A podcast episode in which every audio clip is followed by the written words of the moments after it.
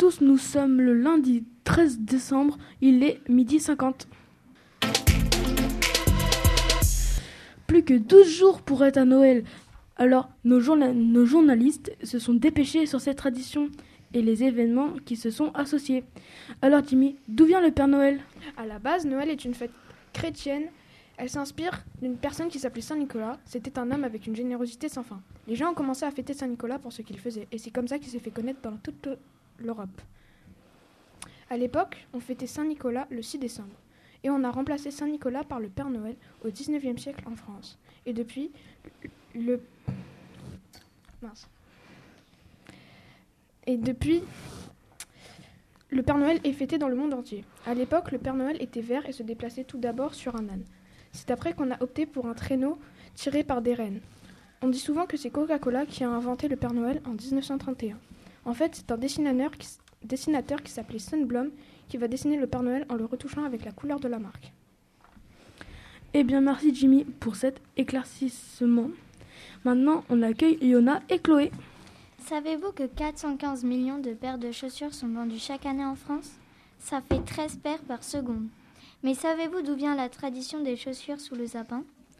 On raconte qu'un jour, un pauvre bûcheron fut obligé de vendre ses trois filles pour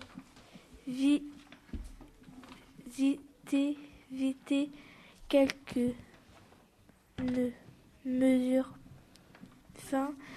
Alors qu'il passait devant sa maison, Saint-Nicolas offrit quelques piécettes.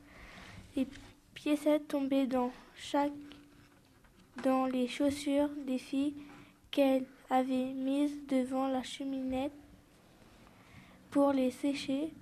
Les jeunes filles découvrirent quelques pièces le, seulement le lendemain matin.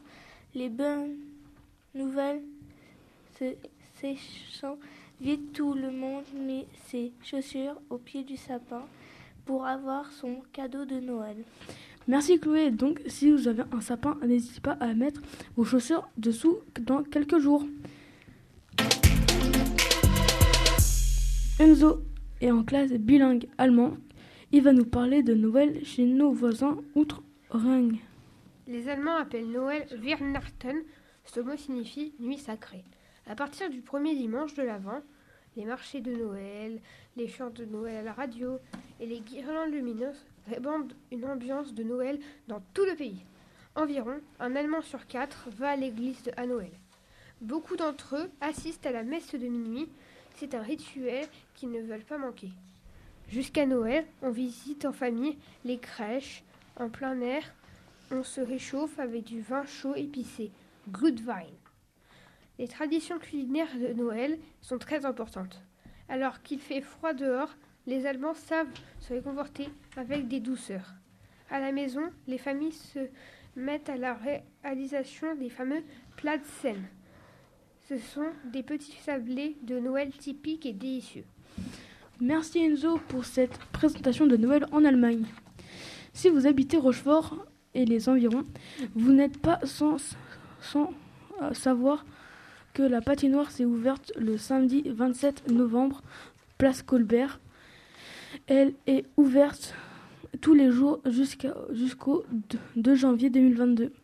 Elle, est très, elle était inaugurée par le Candelro Show.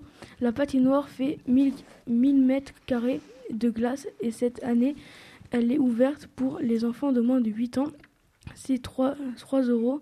Pour les adultes, 6 euros l'entrée.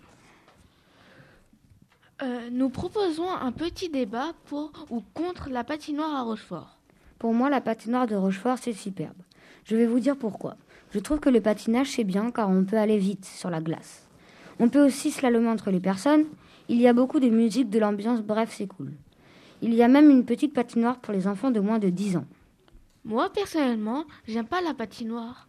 J'ai peur de me casser une jambe ou bien le bras. D'ailleurs, on m'a dit que les pompiers venaient souvent pour intervenir à la patinoire. En plus, il fait froid l'hiver et moi je préfère le chaud. En tout cas, comptez pas sur moi euh, pour m'y rendre. On voulait choisir votre camp chez auditeur, chers auditeurs. D'ici là, passez de bonnes fêtes et n'hésitez pas à partager nos émissions.